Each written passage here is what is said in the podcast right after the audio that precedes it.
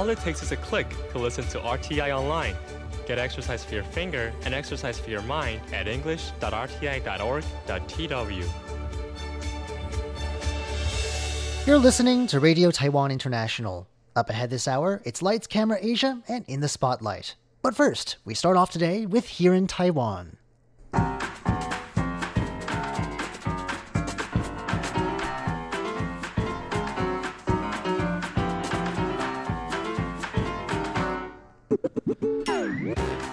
Hello and welcome to Here in Taiwan. Today is Thursday, April 25th. I'm John Van Trieste, and joining me here in the studio today, we've got Jake Chen. Hello. And Paula Chow. Hello. Up next, same sex marriage is coming to Taiwan, and we'll be hearing about some happy couples that are already registering to marry. Then, what this father used this little trick to get their toddler to take some medicine. And how should we fight fake news? The person often called Taiwan's information minister or tech minister responds to that question. All that coming up next. Please stick around.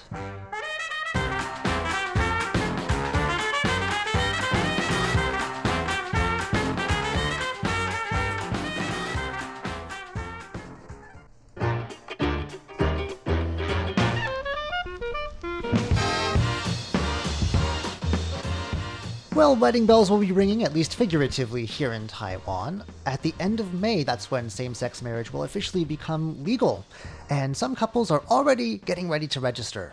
Right. They, um, some couples are actually um, planning their marriage for May 24th, which is the first day of the legalization of same sex marriage in Taiwan. Mm. So in Taipei, the city government said it will allow gay couples to book their marriage registration uh, starting um, so on Tuesday. So far, 39 gay couples have already um, booked for marriage registration. So that's one month before the deadline um, set by Taiwan's constitutional court for the government to legalize same sex marriage um, in the country.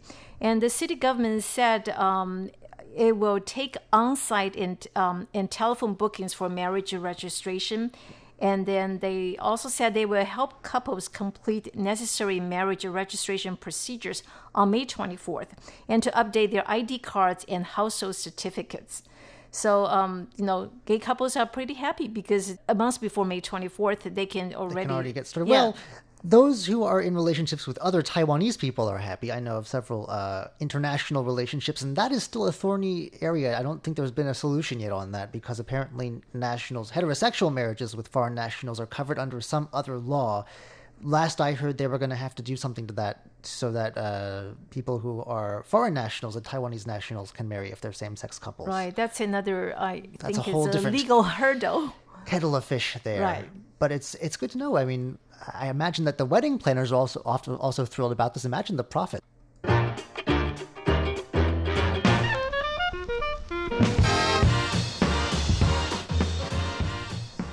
Children are known for many things. Among them is not wanting to ever take their medicine, which is understandable. We've all been kids. Um, sometimes when you're a parent, you've got to get creative.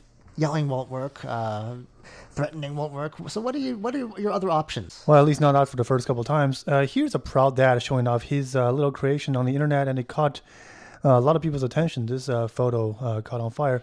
A father recently posted on one of the proud dad Facebook groups here in Taiwan, showing off how he managed to hoax his little toddler into taking cold syrup. So what he did is he take one of those juice boxes, and then he pierced a um, straw through the box, and then on the other side, the straw extended to the little cup that contains the syrup. Um, so from the front of the box, you can't see where the straw is leading, and apparently, uh, uh, his little oh two year old uh, um, um, got uh, uh, got tricked this way, and then she eventually took the medicine unbeknownst to herself. Um, the father was applauded by, by a lot of people who commented under the photo, saying that uh, wow, that's one creative way of getting your kids to take medication. And other people also shared their tricks or the tricks that uh, they, they they went through when they were kids, um, uh, either as parents or as children who had to take the medication one way or the other. Some of the things, including um, mothers putting medications mixed with puddings, um, and uh, mixing medication with uh, juice and different drinks, all kinds of stuff. So yeah, parents uh, haven't uh, haven't got it easy when it comes to uh, taking care of their kids. Did, did your parents ever use tricks like that? I, one famous story that I'm often reminded of is when my dad, when I was very, I felt sick anyway when I was little. I had allergies, I think, and my dad gave me a Tic Tac and a little breath mint and said, "That's medicine," and then I stopped coughing. And then the okay. placebo effect works every time. Did you? Did either of you have parents who do that sort of? Do you think that's something that's common in Taiwan? This sort of. Uh, I think so. As it's co- What I usually do is I would give my nephew a you know a toy like you know just to I was trying to shift his attention. Oh, the distraction Right, method. I like that. Divide and conquer. Very Yeah. good. oh cool.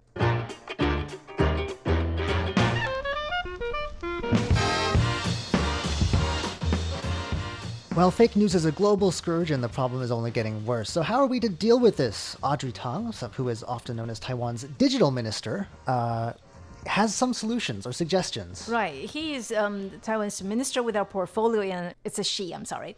And she's responsible for digital techno- um, technology. Recently, she's visiting the United States to exchange views on cybersecurity and fake news with U.S. authorities. And she also gave keynote speeches at seminars sponsored by the Atlantic Council and George Washington University. Because Taiwan is scheduled to hold uh, presidential elections in next January. So Audrey Tang said the government is working on effective measures to crack um, fake news um, and to prevent foreign-based forces from sp- um, spreading uh, misinformation. And she said um, there are several steps. The first one is if, um, fake news must be blocked once it is identified, and the government must have a mechanism in place to quickly remove it. And secondly, she said, well, in the event the fake news goes viral, um, the government must coordinate with other um, with major media platforms to minimize its adverse effects and publish correction.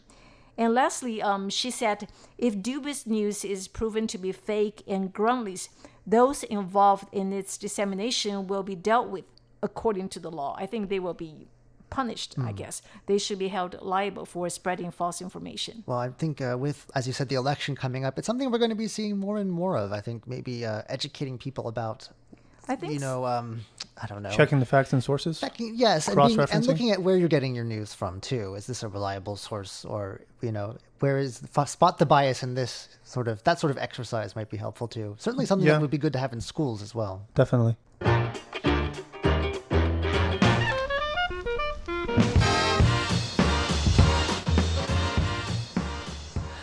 A lost little black bear cub is now grown and ready to be returned into the wild. Uh, this black bear cub was severely anemic, suffering from pneumonia, and weighed only 4.4 kilograms when it was rescued. Uh, it was found in July after its mother apparently abandoned it because she was frightened off by an encounter with tourists.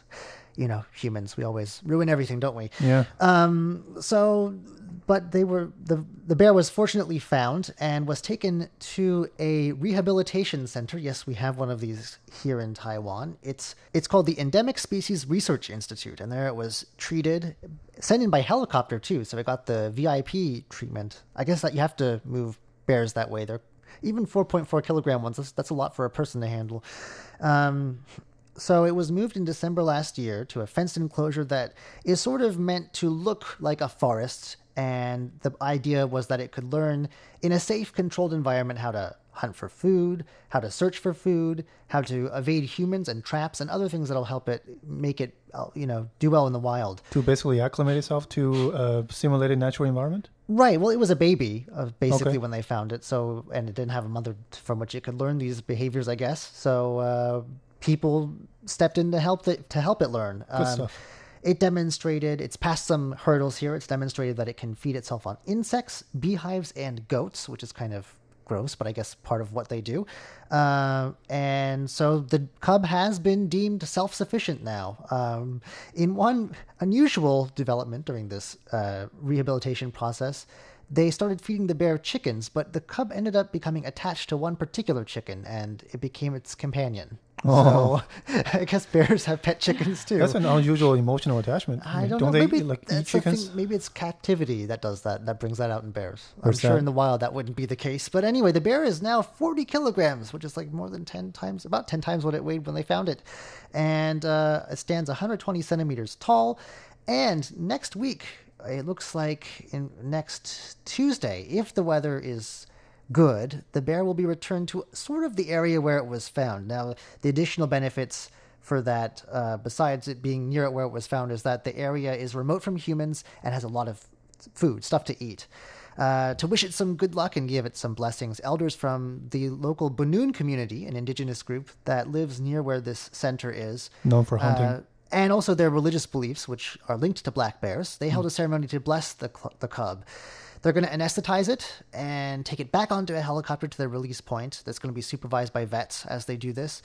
Then they're going to microchip it, earmark it, and give it a collar with a GPS device just to track it and make sure it's healthy for a period of a year. After the year is up, the collar will snap off automatically, and hopefully, well, what they hope anyway is that at least for the first two months, it can stay away from people. Um, and they're reminding people that this story is uh, something we should be thinking about. It says that Taiwan has 300 to 600 Formosan black bears in the wild here, according to this article in the Taipei Times. Is it considered and, uh, uh, an endangered species? It doesn't say whether it's endangered or not. Number seems kinda low. It, it does seem rather low. Uh, and they're saying that, look, uh, restoring uh, the wild population of bears is a far more challenging task than just nursing a, a single one of these baby cubs back to health. And so we should be thinking more about our environmental issues and habitat conservation and things like that. But that's a really good success story anyway. And it looks like we'll find out next Tuesday whether the weather cooperated.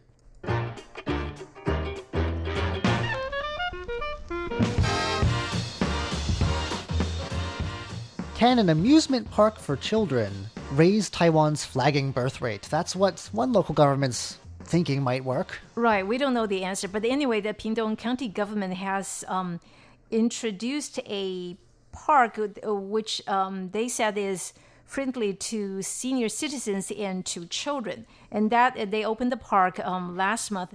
And recently, they also um, opened a park uh, and they added some recreational facilities for children. They think if there are some recreational facilities um, in various parks there, they might attract. That could be an incentive To have children? To encourage young couples. like this is a place we have. No, this is a this is a park, and we have some. There are uh, lots of know, parks all over the place. I can Right, think but- of about so- three but near me. It has not increased the number of children right, in the but area. some parks actually don't. They don't have um, you know.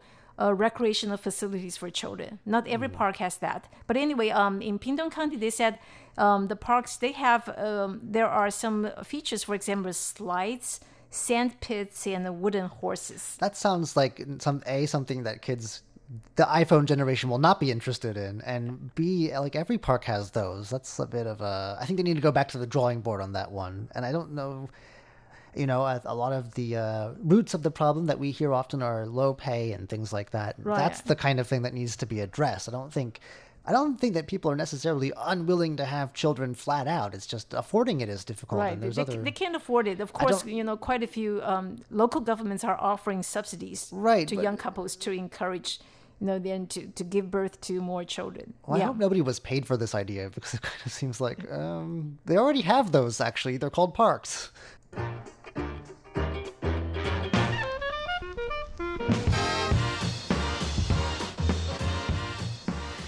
Beloved Taiwanese photographer Qi Bolin died in a helicopter crash in June 2017 while filming up a follow up documentary to his environmental masterpiece, Beyond Beauty Taiwan from Above. Uh, it's a film that left a lot of people very emotional. Uh, The first one, yeah.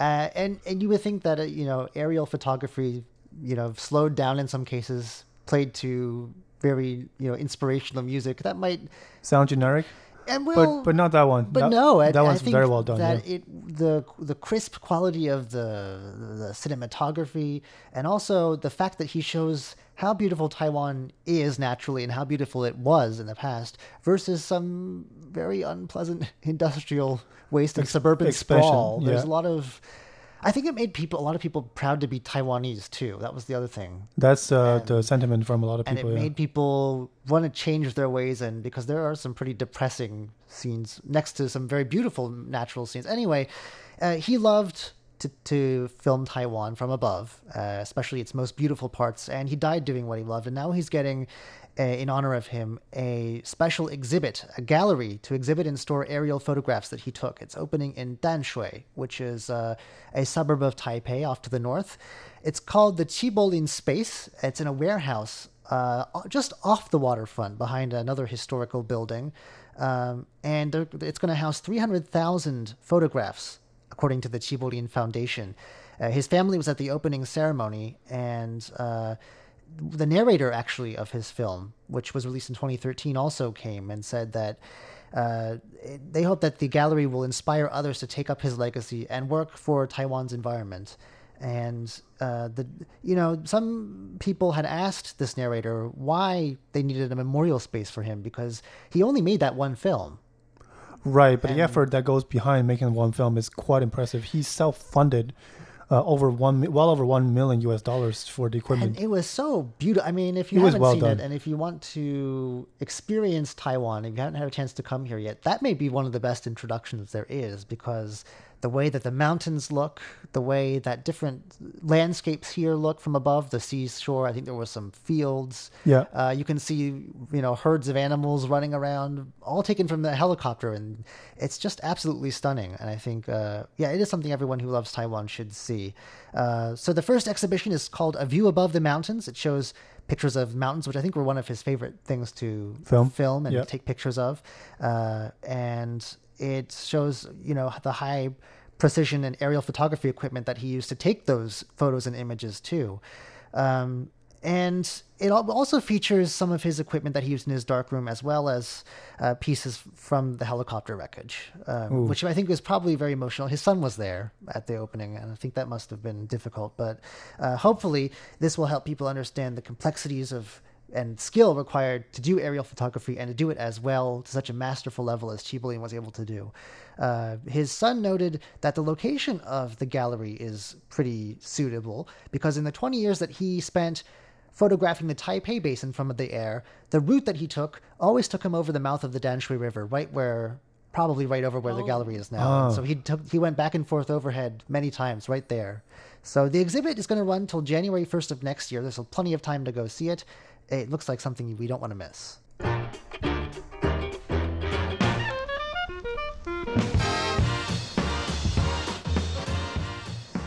If you work for a public utility and some people are less than happy with the job they're doing, should you still get a bonus? Well, some people said yes, and that's caused a bit of controversy in one case. Right, and the company in uh, question in this uh, case is uh, uh Taiwan Power Company, the state-owned uh, electricity company. Mm-hmm. And in 2008, actually, every year there's a number of electricity uh, power outages throughout the summer, the peak power usage time.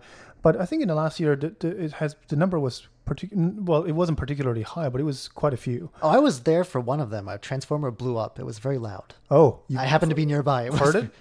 I heard it. Yeah, yeah, yeah, yeah, yeah. It was, and then every the streetlights, everything. I'm not sure if that was their issue. I don't know what the issue was. Anyway, right, but it could be one of their issues. Uh, and apparently, uh, at the end of last year, here in a lot of Taiwanese companies, they give year-end bonuses, which is the equivalent of a number of months of your several your, months, several months salary. of salary. They gave 4.5 months worth of salary as uh, year-end bonuses to their employees, uh, which uh, uh averages to uh, 270,000 new Taiwan dollars, more than what college students will make in a year. Wow. Um, so this got a lot of people. Uh, this got a lot of backlash from lawmakers and the public alike. You know, people weren't happy. Like, if this is the kind of job you do, are you supposed to give your employees that high of a bonus? Mm. So yeah, people on the internet and at the legislature have been talking about it. Well, we can be optimistic and hope hope that that'll be an incentive for them to sort of prevent or do their best to prevent more power outages, outages this summer. I can't say the word outages. There we go. I sure hope so, yes. All right, well, that does it for today's edition of Here in Taiwan. I'm John Van Triest. I'm Jake Chen. And I'm Paula Chow. Don't go anywhere just yet. Coming up next, it's Lights, Camera, Asia, and In the Spotlight.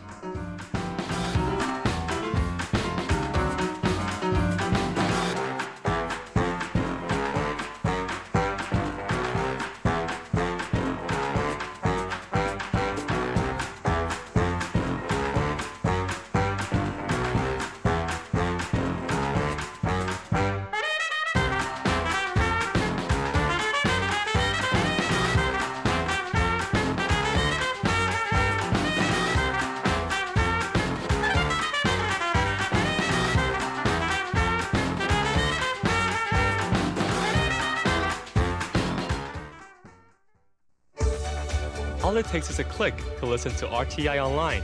Get exercise for your finger and exercise for your mind at english.rti.org.tw.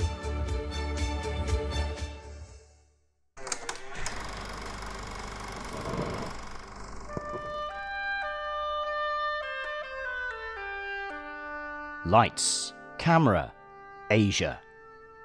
A look at Asian culture and history through the lens of cinema.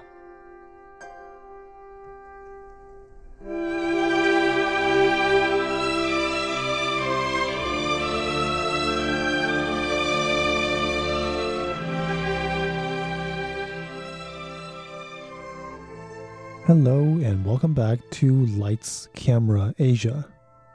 Now, in the past few months that we've been doing the show, we've looked at films made in Taiwan, and in the last few weeks, we've shifted our eye to Japan and look at one of their modern classics, The Departures. Starting from this week, we are going to once again shift our attention to another continent, to Hong Kong, China. We're going to look at a film which is arguably one of the most well known and most highly acclaimed film that's ever come out of Hong Kong, which is In the Mood for Love, or Huayang Nianhua, as it is known in Chinese. It is a romantic drama film written, produced, and directed by Wong Kar Wai. Wong is one of the most well known Asian filmmakers around the world. He is just darling in the independent film scene and I think for very good reasons. See, when you think about it, most of the well known films are known for their epic set pieces, historical plots, or action setups. In short, most films that are well known are big blockbusters. But Wong doesn't make those films. He's known for making slow paced, beautifully shot, and painstakingly edited, well crafted, and poetic films among the Chinese audience, his film is very often known for their exquisite setting and memorable quotes, which often, in very short sentences, sum up the character's mindset and the situation that they're in. For Western audience and film critics, although the beauty of the language is lost somewhat in translation, the beautiful costumes and cinematography and the way his camera lens moves to tell stories is highly acclaimed. And this one is arguably his chef d'oeuvre, his masterpiece. Opened in 2000 at the Cannes Film Festival, um, it was nominated for Palme d'Or, which is the equivalent of the Best Picture at the Oscars. And uh, Tony Leung, which is the uh, main actor of the film, uh, was nominated and eventually awarded for Best Actor, making him the first actor coming out of Hong Kong to win the award. According to many lists compiled by both Asian and Western film critics, In the Mood for Love is frequently listed as one of the greatest films made of all time. In 2016, in a survey conducted by the BBC, it was voted the second best film of the 21st century uh, voted by 177 film critics from all around the world.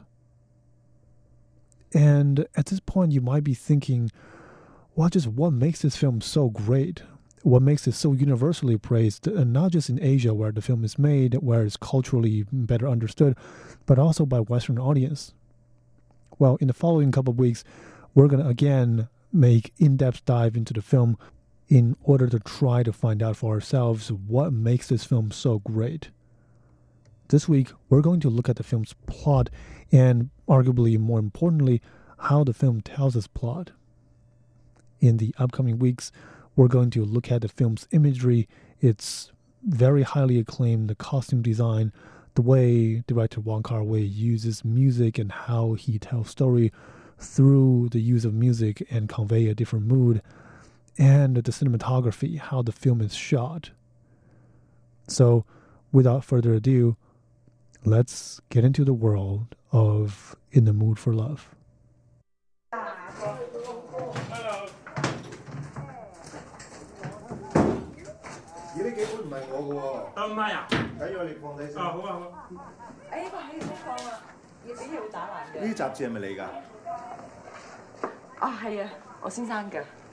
咦，呢几杯唔系我嘅喎。得咪啊？紧要你放低先。啊好啊好啊。哎，呢个可以释放啦，要俾嘢会打烂嘅。呢啲杂志系咪你㗎？啊，系啊，我先生嘅。你先生识日文㗎？ 识少少啦，佢老细日本人嚟嘅。未请教你贵姓添？我先生姓陈，我姓周㗎，我翻过去先啦。唔该你周生。 In a title card sequence at the beginning of the film, the movie maker directly tells us the time and setting of the film story. The year was 1962, and this story takes place in Hong Kong. The film opens on a rather noisy sequence, as you just heard a moment ago. It is moving day, and the movers are bringing in books, furnitures, appliances for two different families who are moving into two neighboring apartments. Now, to help us better understand the film, um, it is worth noting that Hong Kong is a very, very small place. It was back in those days, it is more so now. So, people, even people with families, tend to move into very small apartments. And at a time where Hong Kong hasn't seen the economic boom that is seen in later years, in 1962, several small apartments on the same floor are often managed by one same landlord. And you will often have a nanny uh, that's shared by the several uh, people who occupies these several apartments, and you will often have a cook that's also shared by the people living in these several apartments. And in some cases, people, tenants uh, in these apartments have to come out and share one toilet and one kitchen when they want to cook. So um, this very uh, different housing setup sort of give the tenants in these apartments a lot of opportunities to run into each other and to socialize. And much like those who live in a small village, people who live on the same floor, who live so closely to one another, can very easily know the schedule and the whereabouts of their neighbors. Because by living so close, you simply can't help but seeing when your neighbor is going off to work and when they come back. And by extension, you know the wife and husband they have, the attire that they dress in, the kind of job they do, etc. So it is on this moving day where Mr. Joe, our male protagonist, meets Miss Chen. They're both moving in to this new apartment building and they're about to become neighbors. They give each other each a brief introduction and they move on with their lives. But obviously, the story is about a change in a fashion that neither one of them can expect.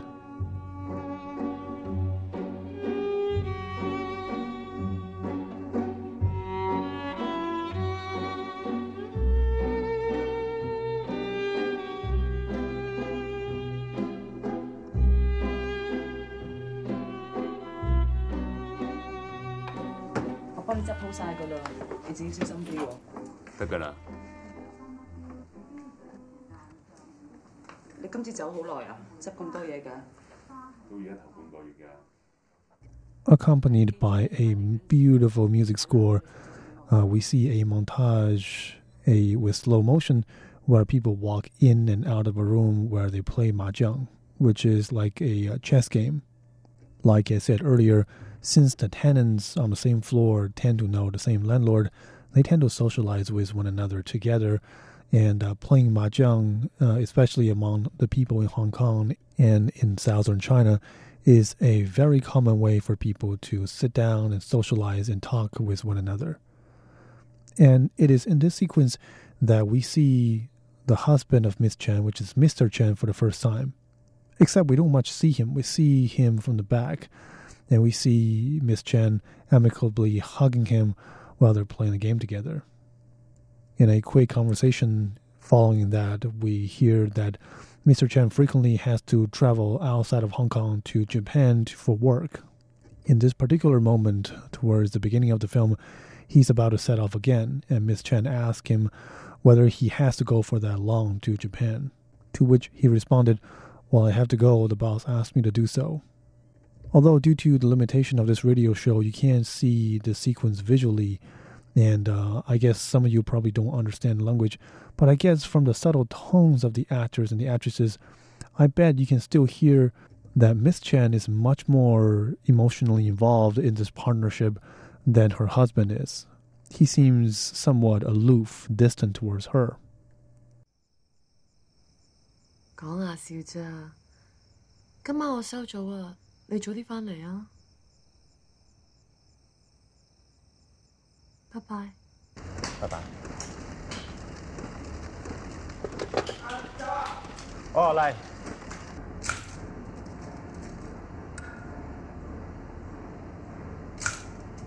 周啊，吓收工噶啦，啲嘢留翻听日先。 And in this sequence following that, we see the wife of Mr. Joe, which is Miss Joe, who made an appearance for the first time.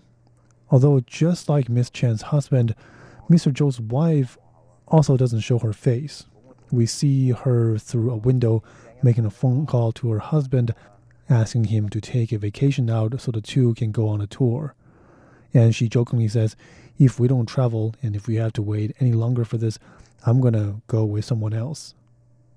In this short sequence, we can see, or rather hear, that there is subtle uh, difference in tones of uh, these two in a couple as well. Mr. Chen is patient, amicable towards his wife, and the wife is a little impatient on the other hand.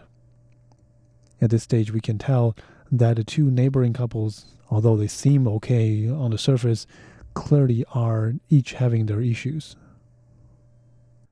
我聽到隔離有聲，我仲要顧生顧太翻咗嚟添。仲未翻喎？你揾佢哋有事啊？冇，我諗住揾佢哋傾下偈啫。你一個人啊？係啊，又會咁早翻嚟嘅？我見唔係幾舒服，咪早啲翻嚟咯。你邊度唔舒服啊？我有藥噶喎。唔使啦。In the following sequences, we can see that the partners in each couple get to see one another less and less often. Between Mr. and Mrs. Chen, the reason seems apparent, at least superficially so. Mr. Chen has to travel to Japan more and more frequently and for longer and longer durations. And alarmingly, he seems to care about this less and less. On the other hand, Mr. Zhou seems to miss the schedule to uh, pick up his wife uh, once she gets off work. And in a rare sequence, Miss Chen and Miss Zhou meets in their home. Like I said, they're neighbors and they run into one another at a very unusual hour. Miss Chen said in the conversation we just hear just now that uh, she didn't expect um, Mrs. Zhou to return to home so early. And uh, her tone seems hesitant and her eyes gleaming. It seems like she has suspected something. I'll save you the suspense. Something has happened between Mr. Chen and Miss Zhou. They're having an affair. We'll continue our coverage of the film's story in the next week's episode. For Lights Camera Asia, I'm Jake Chen. Thank you for listening.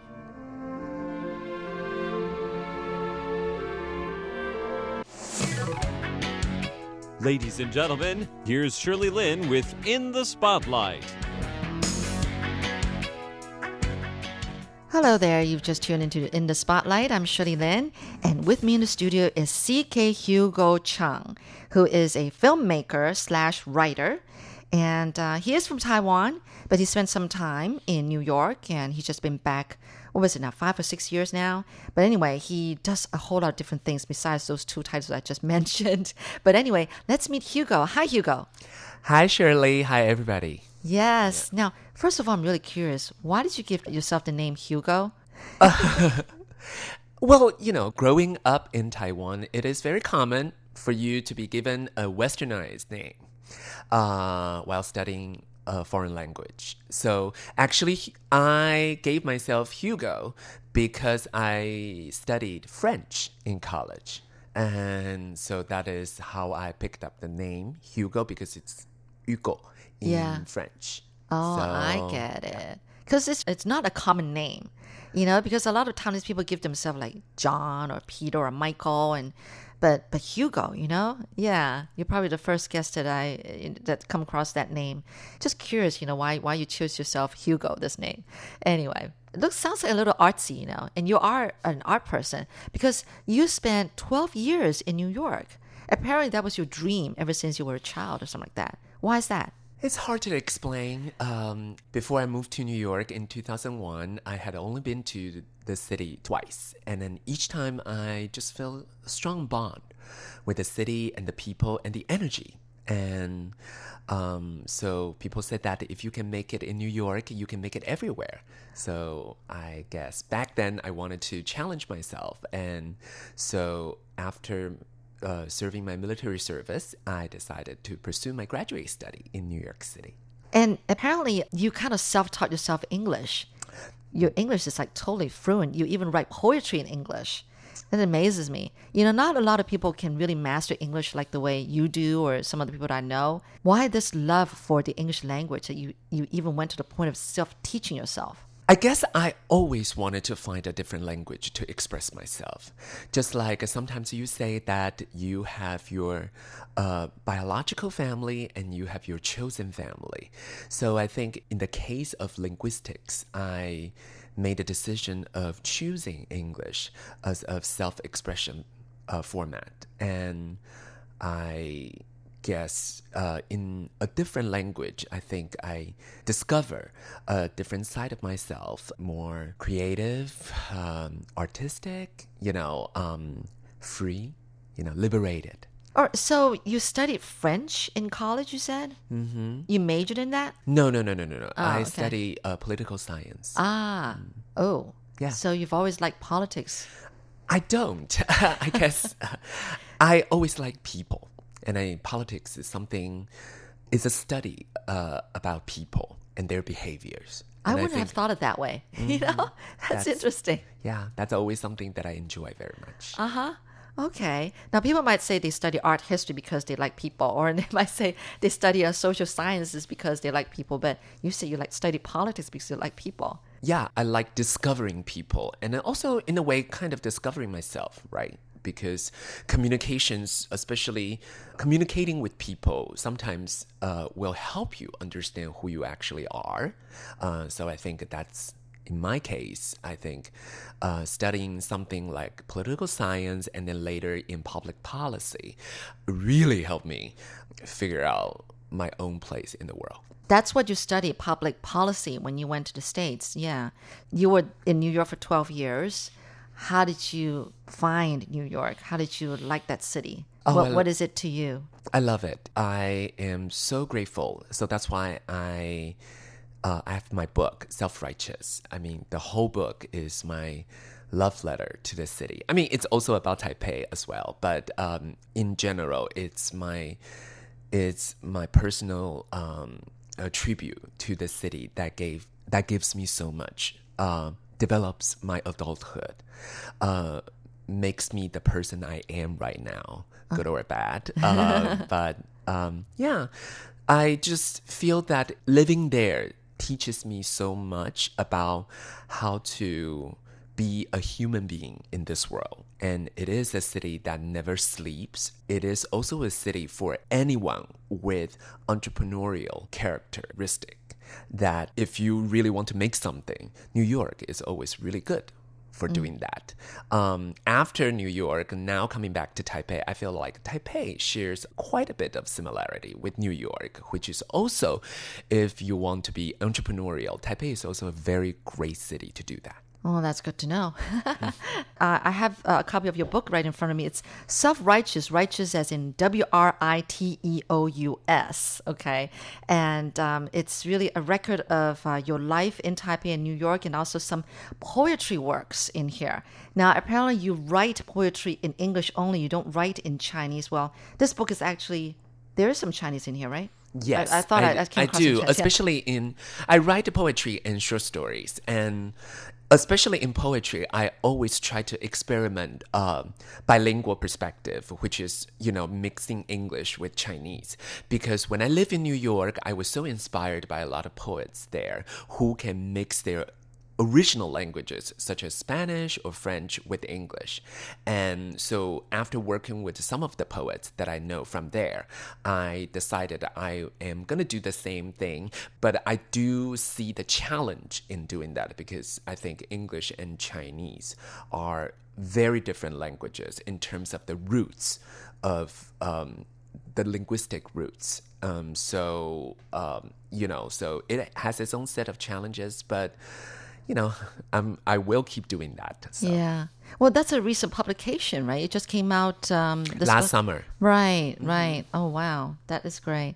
What else about New York that you just can't, cannot forget? I think it's the people. I think, Mhm. uh, um, like what I said, uh, New York develops my adulthood. I have lifelong friends living there, and which, you know, in a way, really helped me a lot uh, in this whole process. And so that's why I think it's the people. You're listening to In the Spotlight with Shirley Lin. When when you first arrived in New York, did you know what you were going to do? Yeah, I did not have a very clear idea of what I would like to do, but I guess I've always been a very driven person. So even though with vague ideas, uh, I just started to snowball from one perspective from another, and then gradually uh, turn the whole thing into a personal network. Ah, okay. So, what was the very first thing you tried when you first arrived in New York? What was the very first thing you did? Do you still remember? Oh God, yeah, I haven't talked about it for so long. Oh. um, I think I, um, while I was in school, in graduate school, I did a lot of internships. So jumping from one internship to another, I think at one point I had four or five internships Going at the same time? Yeah, Wow. going on the same time, Uh-huh. and which was fantastic because it definitely gave me the opportunity of embedding myself into that city and then really see people um, because I always work with a lot of different people uh, from my uh, work positions. Yeah, so it, it was really like even up until this day, I still can remember the subway map of New York. like it, it's in the back of my head. Yeah. Oh wow! Now, of course, you miss New York, and you do go visit every year since you've been back, and you miss your friends over there. So, yes, I yeah I do recall New York being uh, just a rich place. But at the time, I didn't think it's a place for me to live, but it's just a place to kind of like spend a weekend or uh, you know a long vacation there. Yeah, that's how I feel. It's just a lot of um, modernity, contemporary, uh, contemporary everything. there's a lot of culture. There's a lot of art, a lot of fashion, but um, but it's also a very fast-paced city, very uh, busy, buzzing city. Yeah, I would say. What made you come back to Taiwan? There was a break point in my career in New York back in 2012. So I decided to give Asia a shot because by then I already left Taiwan for more than 10 years. So, and I, I didn't feel I knew Taiwan anymore. And I wanted to give my uh, biological motherland a shot at you know how this city how taipei and taiwan in general changed for me so in 2013 i decided to settle down in taipei Mm. um, just to kick around and see what happened Yeah, how did the filmmaking part come into your life? I started this business with my sister. Uh, she already uh, worked in the industry, and then she wanted to strike mean the on, film industry? In film industry, Uh-huh. and she wanted to strike on her own. And for me, it just so happened that I really thought that I needed a change um, if um, I wanted to take my career to the next level because I am always a creative person. Um, I love to write. I love to create. You know, like my tool is my words, but um, but I want to be creative. So um, so when this opportunity of starting a company together in films, uh, I think it's a fantastic opportunity for both of us to um, to try out uh, certain aspects in our lives. So for my sister, that's that would be her first time to become an entrepreneur, and for me, it's uh, I can really try to implement some of the creative creative vision that I have for myself, and from there to once again to develop to burgeon from one place to another. So, uh, um, since we started this firm, Yes. um, I was able to, for example, like uh, not only pursue in filmmaking but also in publishing, so that I, you know, uh, to really become a writer. Yeah. Right. Um, yeah. So uh, it because it's all part of this whole entity enterprise. So I think that's you know like that's when I pivot again after moving back to Taiwan. Mm. So Yeah. And your company, by the way, is called Spotlight Entertainment Incorporated. It takes after my program. yeah. Absolutely. Uh, Yeah. Um, so, did your sister also study abroad like you? Yes. She- yes. she- uh, she and I, at one point, about 10 years ago, we both ended up in New York. Oh, okay. So it was, you know, it was truly great to you have uh, uh, to have your family member uh, live in the same city. Yeah, sure. And so, um, I mean, there are so many filmmakers these days. There's so many, you know, filmmaking companies and all these videographers and all these vloggers and everything. How do you and your sister find a niche in this? I mean, is there like you only focus on certain kind of films for Being- distribution? Being independent of filmmaking slash uh, distribution company, believe it or not, uh, Taiwan, even though it's a small country, but the marketplace for filmmaking slash film distribution is very mature, very saturated compared to other Asian countries. Uh, you'll be amazed that, um, and this is what I learned from 2017. Um, in 2017, uh, there were 777 foreign films shown in theaters in the United States. Okay. 777 in the United States. In Taiwan in 2017, there were 627 Wow. foreign films Yeah. shown in Taiwanese theaters. Mhm. And Taiwan is smaller than California. so, yes. So Yeah. just you know how competitive and sophisticated that Taiwanese moviegoer, movie audience Mm. is. Mm. Um, so being an independent film distributor, my sister and I do have a certain preference in terms of we tend to uh, support um, women and queer uh, filmmakers um, and their productions. More women topics uh, focus for the last three years because we put out about 15 titles now. Uh, I think generally uh, we tend to pick up more women uh, director or uh, producer titles. Mm. It's not conscious, but it's just I guess that's our taste. Uh, in between, there would be uh, queer uh, filmmakers uh, or queer film producers. Uh-huh. You know, like that's kind of like our thing, but it doesn't mean that that's the only thing we do. So, what else do they do? To find out, join me next week on In Spotlight. I'm Shirley Lin.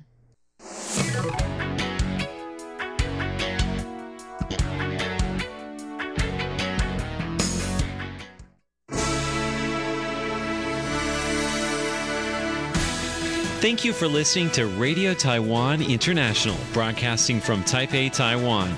Check out our website at english.rti.org.tw. Again, that's english.rti.org.tw for the latest news and features from Taiwan. You can also listen to our programs and watch videos as well. Our 60 minute English language program can also be heard every day at the following times and frequencies. In southern China and South Asia from 1600 to 1700 UTC on 6180 kilohertz. Again, that's in southern China and South Asia from 1600 to 1700 UTC on 6180 kilohertz.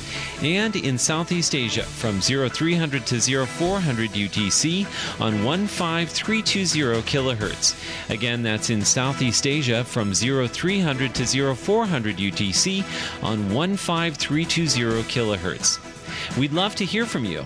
Please send your comments to P.O. Box 123 199, Taipei, Taiwan. Again, that's P.O. Box 123 199, Taipei, Taiwan. Or send an email to rti at rti.org.tw. Again, that's rti at rti.org.tw. Also, visit us on Facebook. The address is fb.me forward slash Radio Taiwan International. Once again, on Facebook, we're located at fb.me forward slash Radio Taiwan International for videos, photos, and news of interest from Taiwan. Thank you once again for listening to Radio Taiwan International.